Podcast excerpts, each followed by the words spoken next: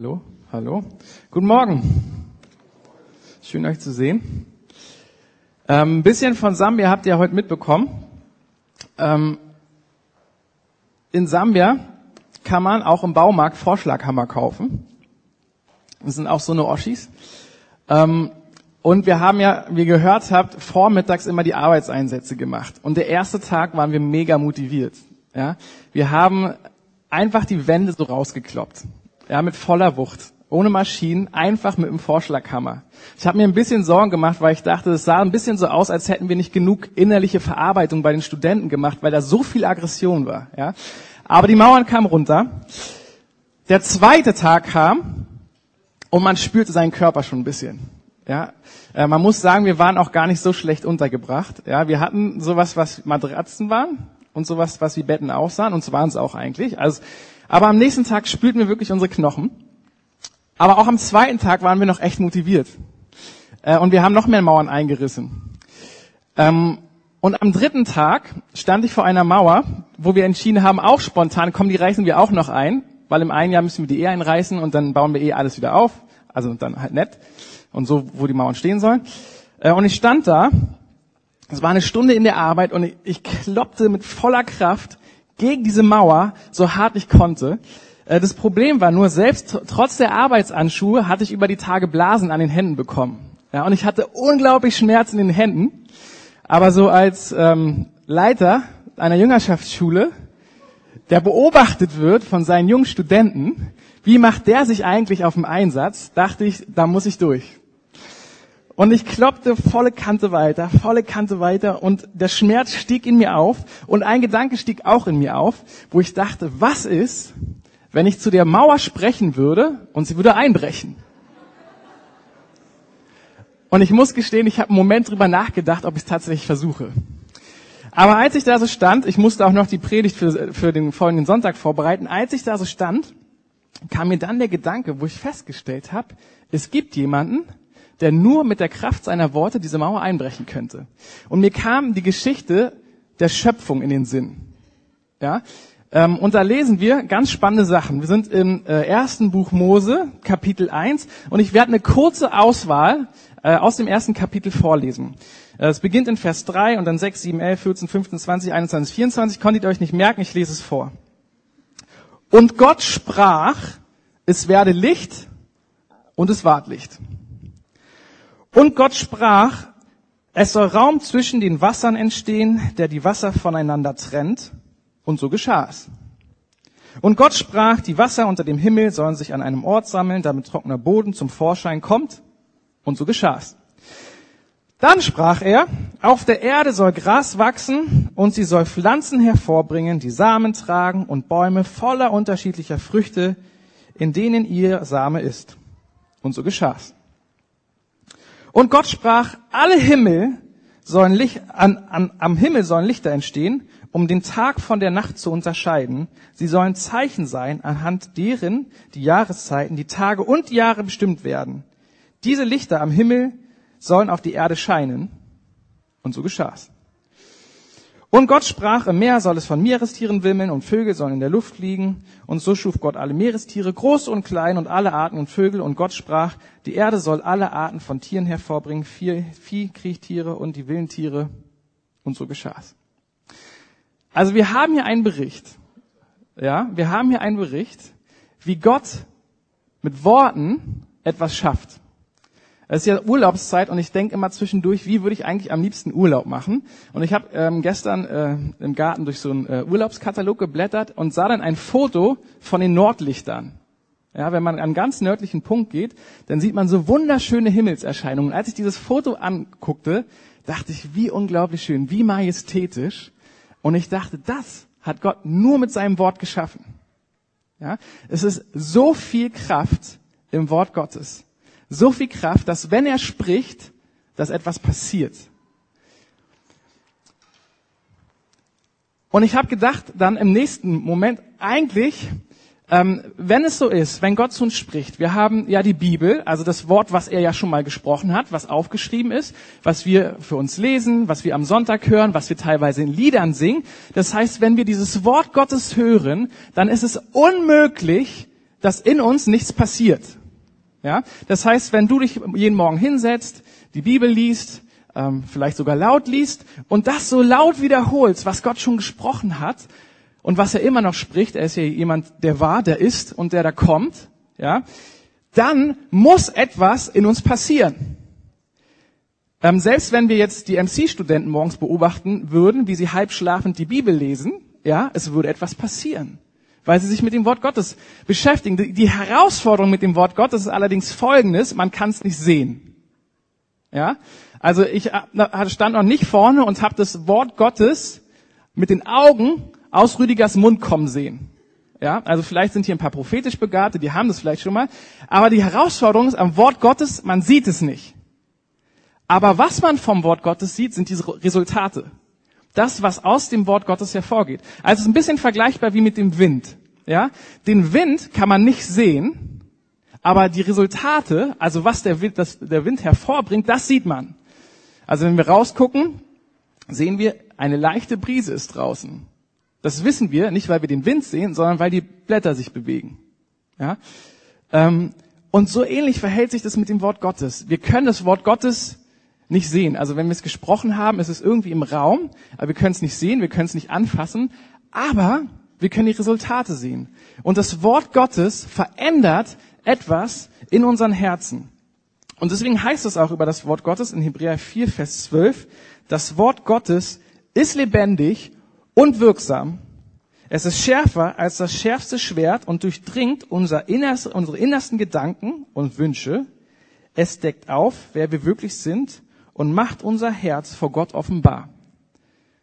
Also das Wort Gottes verändert etwas in uns. Das heißt, wenn wir die Bibel lesen, wenn wir die Bibel hören, wenn die Bibel gepredigt wird, wenn wir Bibelverse singen, dann passiert etwas dann kommt etwas in Bewegung, dann kommt etwas ins Rollen, aber etwas, das wir nicht sehen. Äh, wir haben ja letzte Woche darüber gesprochen, äh, wer weiß noch, 1. Korinther 5, Vers 7, was steht da?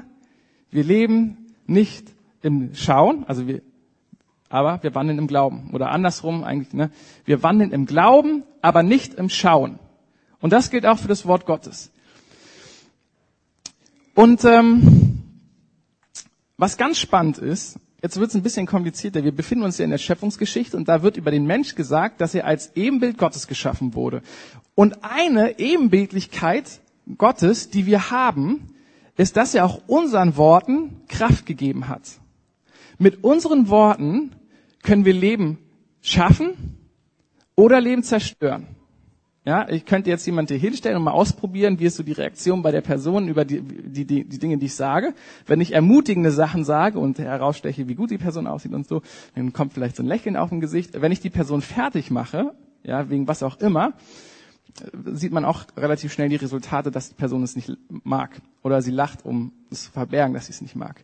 Aber Gott hat uns auch Autorität gegeben und unser Wort haben Kraft und unsere Worte haben Macht. Und deswegen warnt der Jakobusbrief mit folgenden Sätzen. Wir können ein großes Pferd lenken, wohin wir wollen, wenn wir ihm ein Zaumzeug anlegen.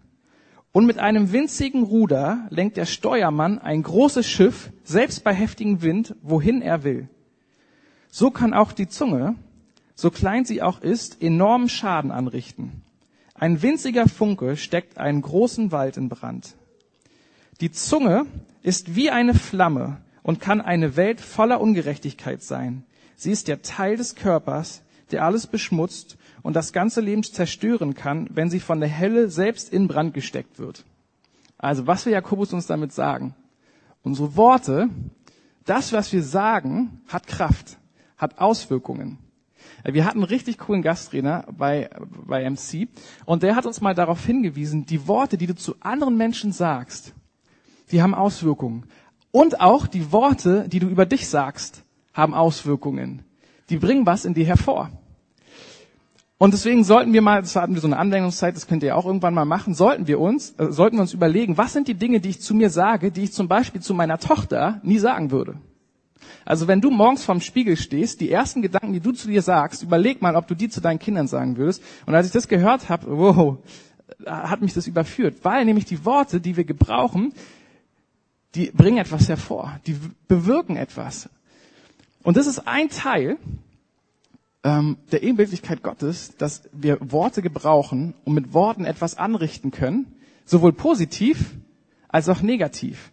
Und deswegen sagt Jakob der Jakobusbrief zu uns, ey, passt auf, was ihr sagt, passt auf, wie ihr etwas sagt und wie ihr Dinge vermittelt.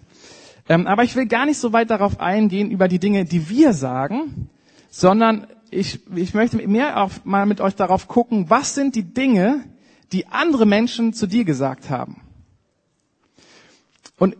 Manche, also ich predige ja nicht oft und ich habe auch nicht so viele Geschichten zu erzählen, aber eine Geschichte, die ich schon mal erzählt habe, als ich mal gepredigt habe, äh, war von meinem Grundschullehrer, der mir eine Empfehlung aussprechen sollte, ob ich aufs Gymnasium gehen soll oder auf die Realschule. Und der hat zu mir damals ja gesagt, ähm, Fiete, ich glaube, du bist zu dumm fürs Gymnasium, ich gebe dir eine Realschulempfehlung. Okay? Und diese Worte, Fiete, du bist zu dumm, haben sich für eine ganze Weile ganz tief in mein Herz eingebrannt. Und wenn ich gemerkt habe, ich habe was nicht hinbekommen, ähm, kamen immer irgendwie die Gedanken in meinen Kopf, oh Fiete, du bist zu dumm. Ja, das ist so ein Satz gewesen, den ich geglaubt habe, der mich immer wieder begleitet hat. Na, bis, habe ich auch schon mal erzählt, ich dann mein Abitur in der Hand hatte und ihm am liebsten mein Abiturzeugnis auf den Tisch geknallt hätte und gesagt habe, siehste, so dumm kann ich gar nicht sein. Aber Worte, die andere Menschen zu uns sagen, haben auch Kraft in unserem Leben. Und es können verschiedene Sätze sein. Ich habe mal verschiedene Beispiele aufgeschrieben. Äh, und es können auch unterschiedliche Menschen gewesen sein. Also es können äh, Eltern gewesen sein, es können Lehrer gewesen sein, es können Leiter gewesen sein, es können Freunde gewesen sein. Ähm, dann ist es besonders schmerzhaft. Aber es können so Sätze sein wie, du bist zu dumm. Du kannst das nicht. Du bist hässlich. Du bist zu nichts zu gebrauchen. Du bist unfähig. Du bist wertlos. Du schaffst es nicht. Ey, du bist so eine Nervensäge. Du machst alles nur kaputt. Du bringst einem echt Pech. Und dem einen oder anderen, der hier sitzt, kommen vielleicht diese Worte oder Gedanken, die mal andere Leute über einen gesagt haben, vielleicht so hoch im Kopf. Wo wir merken, oh krass, das sind Sätze, die Menschen zu mir gesagt haben, die irgendwie Kraft bekommen haben und eine Realität in meinem Leben geworden sind. Und in bestimmten Situationen, vielleicht unter Stress oder ähm, wenn du abends mal zu Hause sitzt und man so wehleidig wird oder so, ähm, dann kommen plötzlich so eine Gedanken hoch und man merkt, oh krass, das sind Worte, das sind Sätze, die irgendwie zu mir gesagt wurden, gegen die ich mich erst gewehrt habe und versuche alles zu beweisen, dass diese Sätze nicht stimmen. Äh, und dennoch kommen sie immer wieder hoch und sind meine Realität geworden.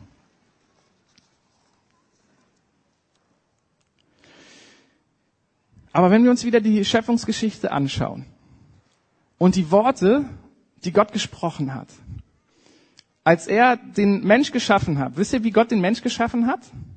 Nicht mit Worten. Nicht mit Worten. Gott hat seine Hände gebraucht, um die Menschen zu schaffen. Ne, er hat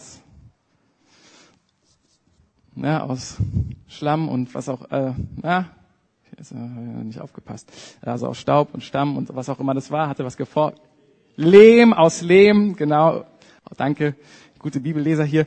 Aus Lehm den Menschen geformt und was hat er dann gemacht? Er hat seinen Atem eingehaucht. Ja?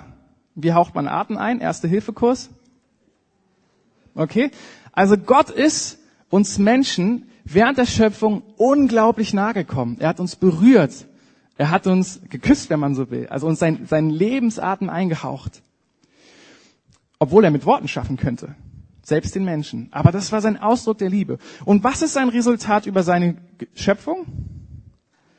Du bist sehr gut. Du bist sehr gut. Ja, er schafft dich, schaut dich an und sagt, wow, da habe ich mich mal wieder selbst übertrumpft. Das wären jetzt so meine Sätze. Also, so würde ich es formulieren. Ne? Du bist sehr gut.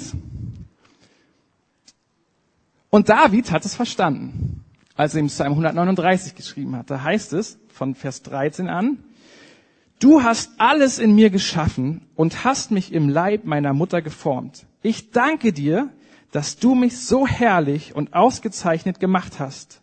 Wunderbar sind deine Werke, das weiß ich wohl. Das sollten wir vielleicht manchmal morgens auf unseren Spiegel schreiben, ne? wenn wir so verschlafen ausstehen und in den Spiegel gucken. Wunderbar sind deine Werke. Ja? Weiter geht's. Du hast zugesehen, Ah nee, ich danke dir, Herr, dass jetzt das ist der beste Satz. Ich danke dir, Herr, dass du mich so herrlich und ausgezeichnet gemacht hast. Wunderbar sind deine Werke, das weiß ich wohl. Du hast zugesehen, wie ich im Verborgenen gestaltet wurde, wie ich gebildet wurde im Dunkeln des Mutterleibes. Du hast mich gesehen, bevor ich geboren wurde. Jeder Tag meines Lebens war in deinem Buch geschrieben. Jeder Augenblick stand fest, noch bevor der erste Tag begann. Wie kostbar sind deine Gedanken über mich, Gott. Es sind unendlich viele. Wollte ich sie nicht zählen, so sind sie zahlreicher als der Sand. Und wenn ich am Morgen erwache, bin ich immer noch bei dir. David hat was verstanden, nämlich eine der ersten Bemerkungen, die Gott zum Menschen gemacht hat. Du bist sehr gut. Wie ich dich geschaffen habe, bist du sehr gut. Ihr merkt schon, wir haben jetzt ein Problem. Wir haben nämlich jetzt eine Aussage Gottes, die uns sagt, hey, du bist sehr gut. Und auf der anderen Seite haben wir die Aussage von Eltern oder Leitern oder Freunden, Familienmitgliedern, vielleicht auch keine Freunde, also Leute, die was gesagt haben, die nicht deine Freunde sind. Und die sagen dir was anderes. Und dann gibt's ja noch die dritte Person, die manchmal noch mehr Macht in unserem Leben hat, das sind wir selbst. Ne, das, was wir glauben über uns, was wir zu uns gesagt haben. So, jetzt haben wir drei unterschiedliche Aussagen. Und die Frage ist, welche Aussage schenken wir Glauben? Welche Aussage geben wir Kraft? Und so gehen wir so durch den Alltag und irgendwie wissen wir auch, ja, ich darf morgens nicht sagen, äh, dass ich, dass ich einfach der verpeilteste Mensch der Welt bin und so und ich soll nach vorne gucken und äh, vorangehen. Und eigentlich weiß ich die Wahrheit und ja, irgendwie steht es in der Bibel. Aber die Frage ist, die Frage ist, wie begreifen wir das mehr und mehr und mehr und mehr, was Gott zu uns gesagt hat? Du bist wirklich gut. Du bist wunderbar gemacht. Du bist wunderbar geschaffen. Wie kann diese Realität des Wortes Gottes Realität in uns werden? Und ich habe mich in Samia viel, viel mit diesem Text beschäftigt, viel mit dieser Frage beschäftigt, dass Gott zu, zu uns sagt, du bist sehr gut. Dass er uns schon vorher kannte, bevor wir in den Leib unserer Mutter gelegt wurden, uns, uns geformt und geschaffen hat und uns anguckt, du bist sehr gut. Und überlegt die, die Realitäten, die ich mir eigentlich zuspreche, mit den Sätzen und Fragen, denen ich, mit denen ich zu ringen habe, mit denen ich zu kämpfen habe. Und dann habe ich festgestellt, dass, dass Gottes, und das haben wir letzte Woche schon ein bisschen angeschaut, dass Gottes Realität ja so viel größer ist als meine Realität in meinem Leben. Und dass Gottes Worte viel mehr Macht haben, viel mehr Kraft haben, als die Worte, die andere Menschen zu mir gesagt haben. Die Herausforderung ist nur, dass wir die Worte, die andere über uns gesagt haben, viel öfter uns anschauen, viel öfter meditieren, viel öfter drüber nachdenken, als die Worte, die Gott zu uns gesagt hat. Und Gottes Wort hat unglaublich viel Kraft. Und deswegen dürfen wir diesem Wort Glauben schenken in uns. Und ich habe für mich festgestellt, dass, dass ich für mich diesen Schritt des Glaubens machen muss und sagen muss, ich nehme nicht die Sätze an, die andere über mich gesagt haben, sondern ich nehme die Sätze Gottes an. Und ich hatte letzte Woche ein Gespräch mit, äh, mit einem unserer Studenten und wir haben uns darüber unterhalten, wie passiert eigentlich Veränderungen in unserem Leben. Na, wir haben ja so die Spannung, dass irgendwie, irgendwie was können wir tun und irgendwie äh, tut Gott auch irgendwie. Ne? Ich sage ja immer den Vers, er ist derjenige, der das Wollen und Vollbringen bewirkt und er ist der Anfänger und Vollender unseres Glaubens, sagt die Bibel. Und dann ist ja oft die Frage, ähm, was ist jetzt meine Aufgabe in dem? Was kann ich tun, um verändert zu werden? Was kann ich tun, dass die Gedanken, äh, diese Sätze, diese Worte aus meinem Leben gehen und die Wahrheit Gottes hineinkommt? Und wir sind zur folgenden Erkenntnis gekommen und haben gesagt, das, was wir tun können, ist Buße. Wir werden aufgefordert, von diesen Wegen umzukehren und nicht der Wahrheit zu, der, der Wahrheit zu glauben, die andere sagen, sondern die Wahrheit zu glauben, die Gott sagt. Also ganz praktisch. Ähm, der Satz, der zu mir immer gesagt hat, Fiete, du bist dumm. Das kam bei mir ganz besonders hoch, als ich dann meine Masterarbeit schreiben musste. Ja, ich saß vor dieser Arbeit und ich habe mich richtig dumm gefühlt. Ja, ich da so, ich kann einfach keinen Satz so schreiben, dass er vernünftig klingt. Ja, ich bin einfach kein wissenschaftlicher Arbeitstyp und trotzdem muss ich eine wissenschaftliche Arbeit führen. Und ich glaube, diese Masterarbeit, das war, die hat Gott mir in den Weg gestellt, damit ich Veränderung erlebe. Ja, dass, Ähm, also gut, ich muss ja auch schreiben, um mein Studium zu beenden. Aber für mich war das irgendwie wie so eine, eine Herausforderung, wo ich für mich festgestellt habe, okay Gott, ich stehe in dieser Situation, weil du in mir etwas Grundsätzliches verändern möchtest. Und es geht nicht nur in erster Linie darum, dass ich die Masterarbeit fertig kriege, sondern du willst mir dadurch etwas zeigen. Und das war dieser Satz, den ich immer wieder zu mir gesagt habe, du bist dumm, du kannst es nicht. Ey, so schriftlich schreiben, wissenschaftlich arbeiten, ist nicht dein Ding. Und ich habe gemerkt, und die Entscheidung für mich getroffen, dass ich zu Gott gegangen bin und habe gesagt, Gott, ich möchte Buße dafür tun. Ich entschuldige mich bei dir, dass ich die Sätze anderer Menschen glaube und nicht deinen Worten über mein Leben ähm, war, die als Wahrheit für mich annehme. Und man muss ja da so 120 Seiten schreiben, beziehungsweise hatte ich am Ende 120 Seiten. Und ich glaube, bei jeder Seite habe ich mindestens einmal dieses Gebet gesprochen. Ähm, und auch als ich die dann in die Korrektur gegeben habe und dann ähm, die zurückkam und mehr roter Text da war als mein schwarzer Text, ging es wieder von vorne los. Habe ich wieder gesagt, okay Gott, ich möchte deiner Wahrheit, deinen Sätzen, die du über mich gesagt hast, du bist so gut, du bist wunderbar geschaffen, äh, möchte ich mehr Wahrheit schenken als den Satz, den ich immer wieder zu mir sage. Und da bin ich auf eine Reise gegangen, wo ich gemerkt habe, Schritt für Schritt für Schritt hat sich etwas in mir verändert, weil ich dem Wort Gottes Wahrheit geschenkt habe und das Wort Gottes für mich angenommen habe. Und ich glaube, weil Gott uns so sehr liebt, stellt er dich und stellt er mich in Situationen, wo wir im ersten Moment denken, so ein Schmuh, warum muss ich da durch? Äh, warum muss ich das machen? Das sind Sachen, die machen mir keinen Spaß oder das sind Aufgaben, die kann ich nicht oder die überfordern mich. Aber genau in diesen Aufgaben, genau in diesen Lebens Lebenssituationen kommen genau diese Fragen in unseren Kopf, mit denen wir uns beschäftigen. Und dann ist die Frage, ob wir das als ähm, lästige Dinge abtun, die wir machen müssen, oder ob wir sagen, okay Herr, hier bin ich jetzt mit meinen Abgründen konfrontiert und hier kommen diese Sätze in meinem Kopf. Und ich tue Buße dafür, dass ich glaube, dass ich nutzlos bin. Du gibst mir deinen Wert. Du, also, die Worte Gottes, die Realität geworden sind am Kreuz, als Jesus für uns gestorben ist, bringt zum Ausdruck, wie viel Wert wir in Gottes Augen haben. Wie viel wert wir sind, dass er sagt, ey, ich tue alles dafür, dass du zu mir kommen kannst. Ich tue alles dafür, dass eine Beziehung zwischen dir und mir möglich wird. Du hast so viel Wert in meinen Augen. Ich hätte gern 50-Euro-Schein mitgenommen, weil der, ein 50-Euro-Schein, wenn wir den in der Hand halten, ähm, die Produktion, ich weiß gar nicht, was die Produktion eines 50-Euro-Scheins runtergebrochen kostet. Ich, keine Ahnung, 10 Cent, 20 Cent. Vielleicht ist dieses Wasserzeichen noch ein bisschen teurer, 40, 50, keine, ich komme nicht aus der Wirtschaft. Aber ähm, ein, trotzdem hat er einen Wert von 50 Euro. Ähm, und der hat nur den Wert, weil wir den 50-Euro-Schein den Wert geben. Ne? Wir können ihn auch zerreißen, wir können ihn zerknüllen, äh, ich kann drauf treten, ich kann drauf spucken. Äh, und selbst wenn ich fragen würde, wer möchte den 50-Euro-Schein jetzt noch haben, würden Leute sagen, ja komm, ich nehme den. Warum? Weil er immer noch den Wert von 50 Euro hat. Und man kann dafür immer noch ähm, nach dem Gottesdienst bei Habibi eine ganze Menge Shawarma dafür kaufen.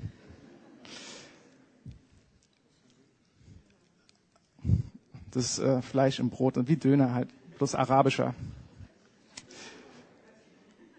Und, und was Jesus am Kreuz für uns getan hat, ist, er hat uns diesen Wert gegeben. Manchmal gucken wir uns an und denken, na, ich bin ja nur eine Produktions, meine Produktionskosten liegen bei vier Cent. Ne? Also, aber Gott sagt zu dir, nein, uh -uh, du bist mir so viel wert. Du bist mir so viel wert, dass ich mein Leben für dich gebe, damit ich Gemeinschaft mit dir habe.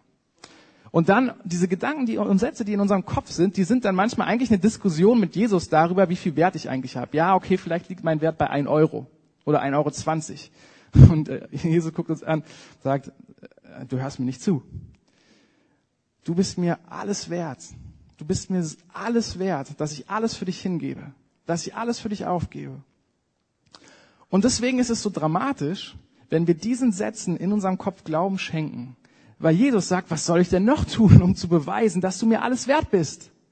Was kann ich noch tun? Ich habe alles getan. Und warum ist Buße ein entscheidender Schritt? Naja, weil Jesus alles getan hat, aber wir verstehen müssen, ey, es tut mir leid, du hast recht. Ich verkaufe mich hier gerade unterm Wert. Du hast recht, du hast alles für mich getan, damit ich deine kostbare Banknote in der Hand bin, dass ich dein kostbarer Fiet in deiner Hand bin und ich versuche mir einzureden, dass das, was du gemacht hast, keinen Wert hat. Dass das, was du gemacht hast, ähm, keine Bedeutung hat. Und in Johannesbrief wird darüber gesprochen, und jetzt wird es ein bisschen kompliziert, aber wir treiben es nicht zu weit, heißt es, und äh, das, das Wort, ne, das Wort war bei Gott und und bezieht sich dann auf Jesus war das Wort. Also Jesus ist das Wort, das zu uns gekommen ist und das Veränderung für uns ermöglicht hat. Und deswegen ist die einzige Reaktion, die einzige Reaktion, die Veränderung bringt, ist, dass wenn diese Sätze in unseren Kopf kommen, wenn diese Sätze in uns hochkommen, dass wir sagen, Jesus, es tut mir total leid. Dieser und dieser Satz, der kommt immer wieder in meinem Kopf und es ist nicht die Realität. Es ist nicht die Wahrheit. Und ich bitte dich um Vergebung, dass ich das glaube, obwohl du alles bewiesen hast, alles dafür getan hast, da bis das nicht mehr meine Realität ist. Und von daher möchte ich euch ermutigen, egal welche Sätze in eurem Kopf kommen, du bist dumm, du kannst das nicht, du bist hässlich, du bist zu nichts zu gebrauchen, du bist unfähig, du bist wertlos, du schaffst das nicht, du bist einfach nur eine Nervensäge, du machst alles kaputt, du bringst mir Pech. Dass wir diese Sätze nehmen und wenn sie in so einer Situation im Alltag hochkommen, dann liegt es einfach daran, dass Gott uns so sehr lieb hat, dass er gesagt hat, ich möchte, dass sie hochkommen, dass sie aus deinem Leben rausgehen. Und wenn du jetzt schon diese Sätze in deinem Kopf hast oder wenn du auch in den nächsten Wochen auf so eine Sätze triffst, weil wir werden gleich beten, dass Gottes Wort diese Sachen uns hochbringen, damit wir sie loswerden können, dann nimm diese Sätze und sag, Jesus, ich tue dafür Buße, ich entschuldige mich dir, weil ich verkaufe mich unter meinem Wert. Das ist nicht, wer ich bin. Das ist nicht zu dem, was du mich bestimmt hast. Und von daher habe ich gedacht, vielleicht können wir einfach einen Moment still sein. Und jeder für euch ähm, kann ein kurzes Gebet sprechen, also die, die möchten, und einfach sagen, Jesus, bitte offenbare du mir diese Sätze, damit ich davon frei werde. Jesus hat uns zur Freiheit berufen. Und diese Sätze können uns so gefangen nehmen. Ja, wenn man so ähm, auch säkuläre und christliche äh, Coaches angucken würde, so Trainer, Lebenstrainer angucken würde, die reden ganz viel darüber, welchen Lebenssätzen schenkst du Glauben und so weiter. Ne? Die haben was sehr Gutes verstanden, ähm, aber man muss es auch mit den richtigen Sätzen dann wieder füllen. Und von daher, lass uns jetzt einen Moment still sein und wirklich Jesus einladen zu sagen, offenbare du die Sätze. Und dann werde ich noch mal kurz kommen und dann können wir gemeinsam dafür Buße tun und so auf die Predigt reagieren.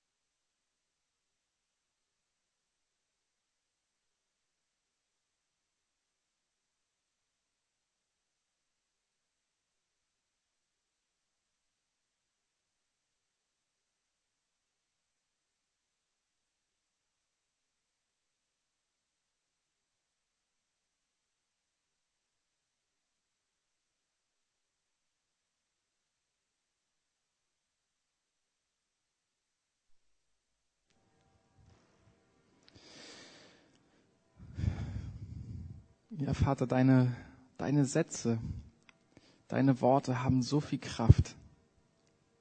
Und was du über uns sagst, ist so unglaublich schön. Danke, dass du uns wunderbar geschaffen hast und dass du uns schon gesehen hast vor unserer Geburt und dass du schon um die Situation weißt, die auf uns zukommt. Du kennst die Sätze, die zu uns gesagt wurden, die wir über uns sagen, die nicht deine Wahrheit und nicht deine Realität sind. Herr, ich bitte dich, Heiliger Geist, komm du und zeig uns diese Sätze. Nicht damit wir uns schlecht fühlen, sondern dass wir die Entscheidung treffen können und sagen können, Jesus, vergib du mir dafür, dass ich das glaube. Und dass dadurch deine Realität, das, was du getan hast, dass es Wirklichkeit wird. Herr, den Wert, den du uns zuschreibst, ist so unbegreiflich groß. Und wir sind so viel wert, weil du uns diesen Wert gibst. Und weil du sagst, wir sind so viel wert, dass du deinen Sohn schickst, damit er für uns stirbt damit, wenn wir an dich glauben, dass wir nicht verloren geben, sondern ewiges Leben haben. Jesus, du bist gekommen, dass wir die Fülle des Lebens haben. Das sagst du, Jesus. Und darum bete ich, dass du uns mehr und mehr in diese Fülle führst und dass diese Sätze, die uns oft gefangen nehmen und oft zurückhalten, ähm, die uns daran hindern, mehr von dir zu sehen und mehr in Freiheit und mehr in Freude zu kommen, in die Bestimmung, die du für uns hast, Herr Heiliger Geist, wir beten, dass du in deine Gnade kommst und sie offenbarst und dass, dass du sie ganz aus unserem Leben herausnimmst. Jesus, du bist der Weg und du bist die Wahrheit und du bist das Leben.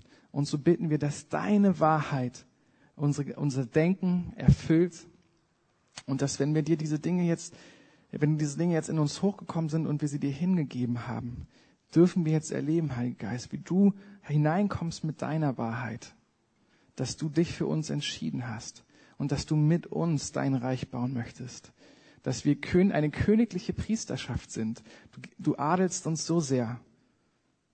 Und dafür danke ich dir, dafür preisen wir dich. Und wenn wir jetzt in die nächsten Wochen gehen, Herr, und Situationen auf uns zukommen, lass uns die Situation in unserem Leben wirklich sehen, auch als ein Trainingsfeld, wo du Dinge in uns verändern möchtest. Nicht einfach lästige Alltagsdinge, sondern Dinge, wo wo du Sachen in uns hervorholst und in uns aus unserem Herzen hervorbringst, die du gerne verändern möchtest, wo wir in eine neue Freiheit kommen dürfen.